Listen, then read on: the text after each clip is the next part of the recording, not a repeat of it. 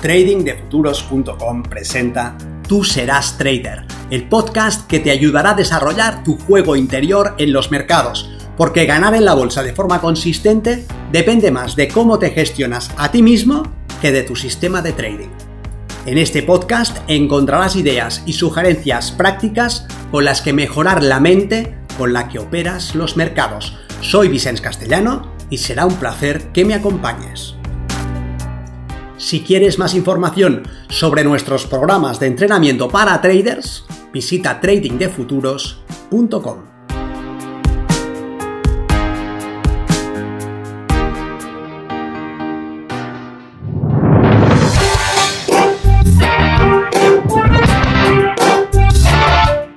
Parecidos razonables. ¿Te has preguntado alguna vez en qué se parece el trading al boxeo, al ajedrez, a la natación, al póker, al béisbol, a las artes marciales mixtas o a la escalada? En este vídeo te lo cuento. Soy Vicente Castellano, responsable del programa de formación y entrenamiento milenio de trading de futuros. Y en esta ocasión quiero compartir una serie de reflexiones a modo de analogía entre el trading y otras actividades. Desde determinado punto de vista, el trading es único, exige la combinación de conocimiento específico, habilidades de análisis ejecutivas y de gestión y una psicología muy especial. Pero desde otros puntos de vista, el trading se parece a muchas otras cosas. Por ejemplo, el trading se parece al boxeo porque en ambas actividades vas a recibir antes de ganar. No es razonable pensar que entrarás al ring y saldrás vencedor sin recibir cierto castigo, por más entrenado que estés, por mejores combinaciones, fondo, velocidad, potencia y precisión. Aun si vences a tu oponente, lo más probable es que también recibas cierto castigo. Y es lo mismo que pasará si haces trading y ganas de forma consistente. También en ese caso tomarás operaciones perdedoras. Pero así es el trading y así es el boxeo. No se trata tanto de no recibir ningún golpe, eso es muy improbable como boxeador, sino de recibir los menos golpes posibles, minimizar su impacto, esquivarlos más que puedas y aprender a vivir con ello. Y como trader debes hacer lo mismo, un número reducido de operaciones perdedoras con una cantidad que controlas y gestionas y que no debe dejarte cao. El trading se parece al ajedrez porque ambos participantes deben explotar los puntos débiles de sus oponentes. Cada vez que tu oponente mueve la cadena de peones, crea debilidades que tú debes ser capaz de interpretar y aprovechar a tu favor. Los ajedrecistas pueden enrocarse para proteger a sus reyes, igual que tú como trader puedes poner el stop en break-even para proteger tus ganancias. Y lo más relevante, desde mi punto de vista, lo que sí o sí hacen todos los jugadores de ajedrez profesionales es analizar las partidas después de los torneos. Los oponentes olvidan sus diferencias y estudian juntos las distintas fases del juego, señalan puntos débiles, oportunidades, opciones y de esta manera se enriquecen los unos a los otros y por ende al resto de la comunidad. Y tú como trader deberías hacer lo mismo. Tras cada sesión de trading deberías analizar qué has hecho, qué ha hecho el precio, qué esperabas que hiciera, cómo se ha desarrollado tu hipótesis o tus hipótesis, qué tal has ejecutado. ¿Qué has hecho bien que podrías haber hecho mejor y qué has hecho que no deberías de haber hecho? El trading se parece a la natación en el sentido de que los nadadores intentan optimizar su esfuerzo y minimizar la resistencia que ofrecen sus cuerpos al agua. Buena parte de su trabajo en la piscina consiste en adoptar la postura en la que son más eficientes y una forma muy sencilla de ver si están mejorando su eficacia es contar el número de brazadas que necesitan para cruzar determinada distancia y marcarse el objetivo de reducir ese número. Pero eso no se deja al azar, sino que se cuidan los distintos elementos técnicos que entran en juego. Por ejemplo, un nadador que quiera mejorar su crawl observará si su cabeza queda sumergida o por encima del agua.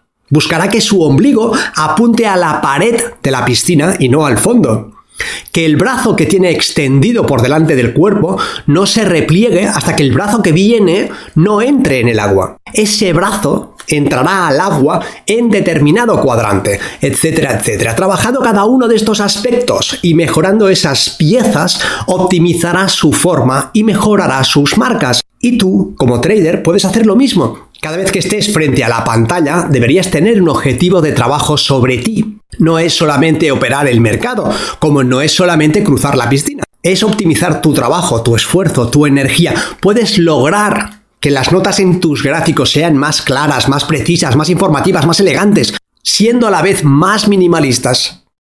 Puedes poner tu foco de atención en minimizar el drawdown de tus entradas y que el precio vaya en tu contra los menos ticks posibles. Puedes conseguir operaciones en las que obtengas mayores rentabilidades, menos entradas pero más rentables, menos días de trabajo pero iguales resultados.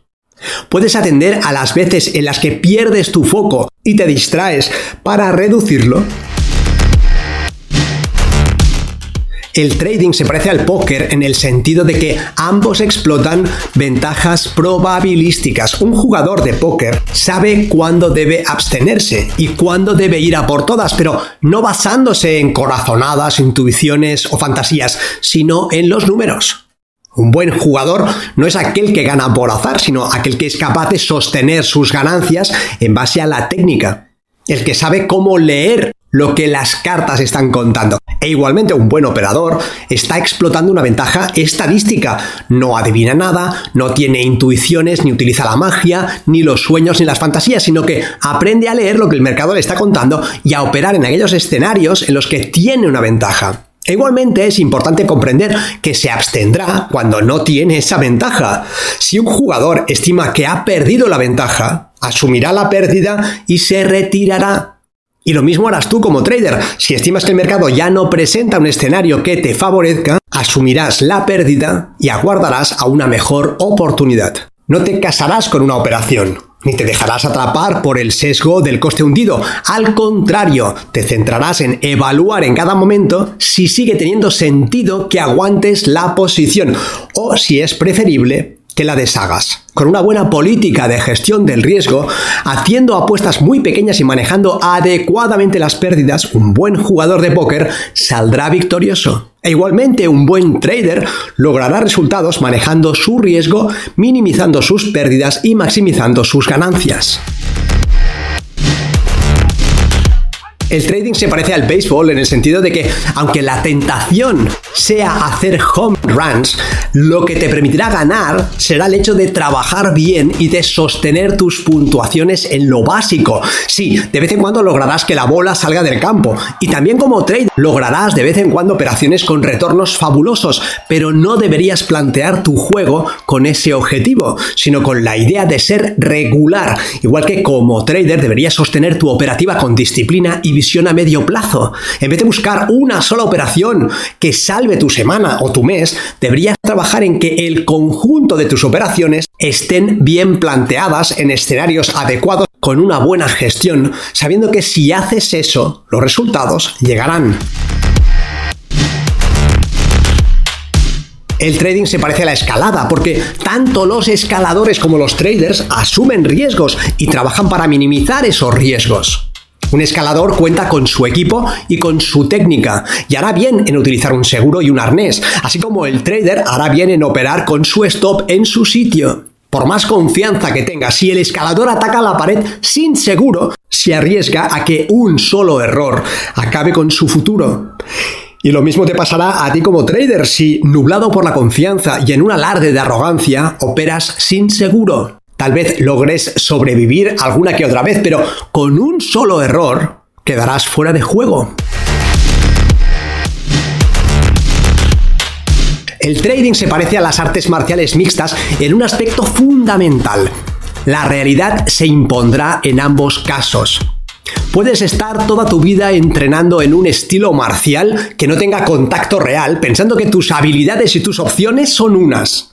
Pero si entras en la jaula, descubrirás rápidamente tu nivel real de desarrollo. Hasta ese momento puedes haberte hecho creer que tus patadas voladoras te servirían para alejar a tus oponentes. O tal vez que tu juego de piernas te permitiría evitar un agarre y un derribo. Y tal vez sea así.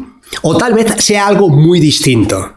Cuando entres en la jaula lo averiguarás sin duda alguna y podrás abrir los ojos si es necesario y pasar del mundo de los sueños y el pensamiento mágico al mundo real. Y como trader es igual, no importa lo que creas saber sobre los mercados, sobre el análisis técnico y sobre los indicadores. tu operativa en real reflejará tu verdadero nivel de desarrollo y será un baño de realidad. A los que hemos hecho del trading nuestra pasión, pero seguimos amando también otras actividades, este tipo de reflexiones, paralelismos y parecidos razonables pueden servirnos de inspiración. Al final, debe recordar que así como haces una cosa, las haces todas. Nos vemos en el mercado.